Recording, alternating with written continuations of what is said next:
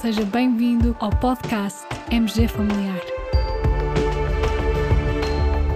Um podcast sobre temas pertinentes que nos fazem refletir e frequentemente com implicações para a prática clínica. E damos as boas-vindas ao nosso anfitrião, professor Carlos Martins.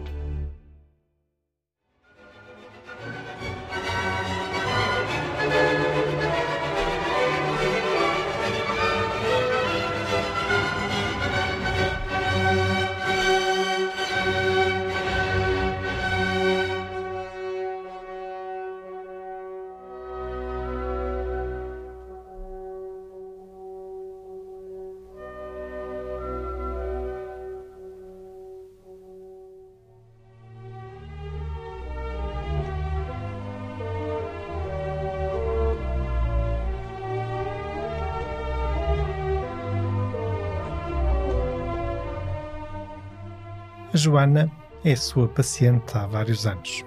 Agora tem um bebê e vem com o bebê à consulta do primeiro mês de vida. A meio da consulta, a Joana, com o telemóvel na mão, faz-lhe o seguinte pedido: Doutora, importa-se que eu grave a consulta? É para me lembrar do que a doutora me vai dizer. O que faz?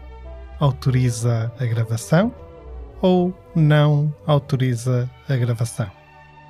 Caros colegas, por estes dias, o evento científico mais importante do ano para a medicina geral e familiar europeia decorre.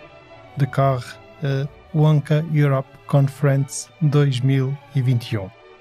Hoje vou partilhar convosco alguns dos momentos que me tocaram durante este congresso. E é neste contexto que vem a quiz ou poll que partilhamos esta semana. Na conferência de abertura, tivemos o professor Glyn Elwin, um colega muito dedicado à área da decisão médica partilhada e que abordou este aspecto. O facto de haver cada vez mais doentes que na consulta pedem para gravar a consulta. No dia seguinte, num workshop, uma outra colega de outro país europeu também mencionou esse facto. Ou seja, no fundo, vários colegas, depois inclusive no diálogo, acabam por mencionar que nos seus países é cada vez mais frequente este tipo de situação. Os nossos pacientes pedirem-nos para gravar a consulta. É curioso porque, numa primeira impressão, podemos achar isso algo invasivo e até às vezes sentirmos retraídos a aceitar e a responder de forma positiva a um pedido deste tipo. Contudo, os colegas que abordaram este tema durante o Congresso da Wonka abordaram numa perspectiva muito mais positiva. Abordaram no sentido que isso pode ser algo realmente valioso na capacitação dos pacientes. Existem vários estudos que demonstram dificuldade por parte dos pacientes em compreender as mensagens que nós médicos dizemos, em compreender a nossa linguagem ou até em apreender a quantidade de mensagens que transmitimos numa consulta. Por exemplo, numa consulta de saúde infantil e juvenil, em que por vezes é necessário transmitir múltiplas mensagens numa consulta. Este tema é pertinente e motivou em mim esta reflexão e esta reflexão positiva, o encarar, o ser capaz de encarar um pedido destes como um meio de capacitação dos nossos pacientes. E provavelmente, se algum paciente me colocar esta questão, eu vou ter uma perspectiva muito mais positiva perante essa solicitação. Curiosamente, acabei por fazer alguma pesquisa e vou partilhar, junto deste episódio do nosso podcast, um artigo do British Medical Journal e também um documento da British Medical Association em que se detalha, digamos, de forma bastante pormenorizada, os benefícios ou os eventuais riscos deste tipo de situação na consulta e neste documento da British Medical Association podemos fundamentar melhor a forma de abordar esta questão se esta questão surgir na nossa consulta. Este foi um dos pontos fortes deste congresso para mim.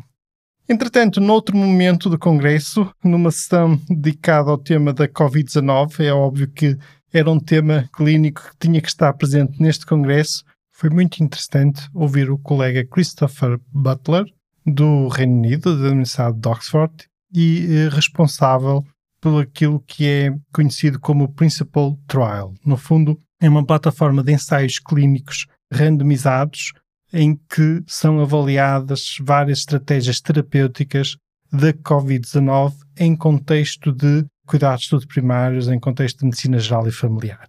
E foi interessante e fez-me lembrar o episódio 51 do nosso podcast, em que falamos sobre a budesonida inalada no tratamento dos estadios iniciais da Covid-19. E, de acordo com os dados do Principal Trial, são dados ainda preliminares, que ainda não estão publicados, mas que já estão, segundo ele partilhou na sessão, já no processo de revisão por pares. Mas, segundo os dados deles, também neste ensaio se verifica benefício do uso de budesonida inalada no tratamento dos estadios iniciais da Covid-19.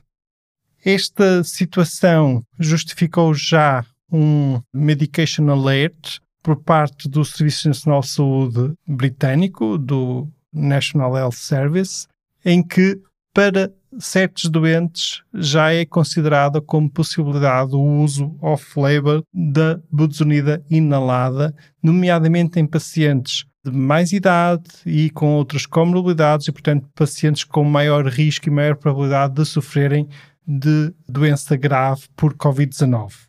Finalmente, uma partilha mais uh, pessoal. Eu tive o prazer também de fazer uma apresentação, nomeadamente uma keynote. Pediram-me para falar neste congresso sobre o tema It's Never Too Late for Quaternary Prevention in the Care of the Elderly. Foquei vários aspectos sobre prestação de cuidados de saúde na população idosa. Foquei os aspectos que tornam os nossos idosos um bocadinho mais vulneráveis a certo dano provocado por intervenção médica e às vezes até intervenção médica desnecessária. Curiosamente, também foquei alguns ensaios clínicos que aqui já partilhamos no podcast MG Familiar, nomeadamente aquele do ácido acetilsalicílico na população idosa e também o tratamento da dislipidemia, nomeadamente focamos no episódio 48 e fiz referência a esses ensaios clínicos. E na parte final da minha apresentação acabei por falar de algumas ferramentas que são úteis e que nos podem ajudar a gerir os cuidados que prestamos à população idosa, nomeadamente o MedStopper, uma ferramenta construída por um colega nosso canadiano, o James McCormack, e que é uma ferramenta útil na gestão do, do doente polimedicado, do idoso polimedicado, e também útil na desprescrição destes doentes. Falei também do Medscape Drug Reference, uma ferramenta de gestão de medicação, mas que nos permite, por exemplo, a verificação automática de interações medicamentosas e também as recomendações Choosing Wisely, sempre muito úteis no sentido de evitarmos atitudes médicas que podem provocar mais dano do que benefício. Juntamente com este episódio, partilharei o link de acesso a essas ferramentas. A sugestão musical de hoje Congresso Europeu, Europa, deixo-vos com o hino da Europa.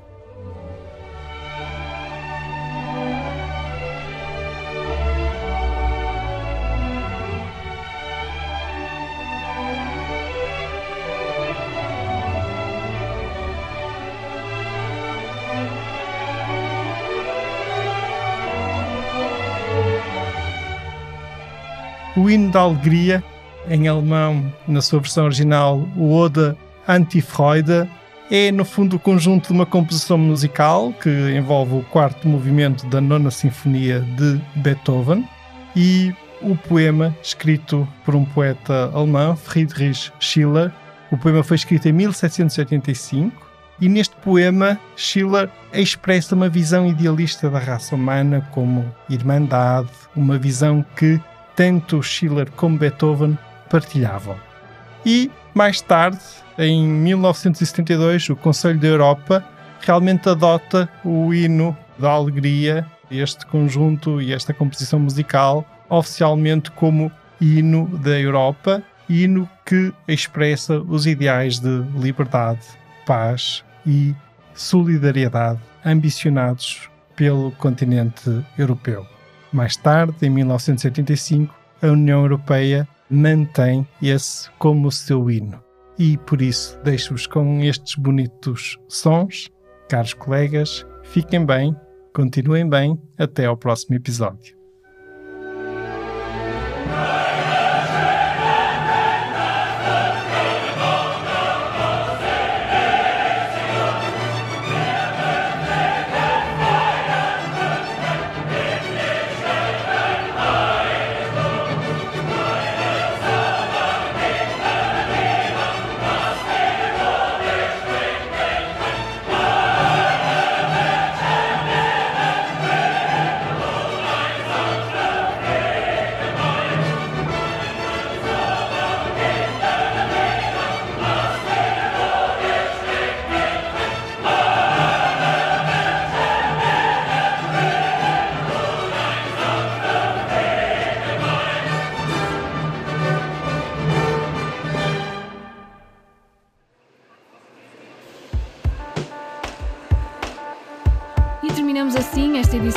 Podcast MG Familiar.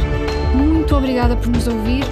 Se desejar completar a sua leitura, muitos dos conteúdos abordados neste podcast estão disponíveis em www.mgfamiliar.net. Até ao próximo episódio.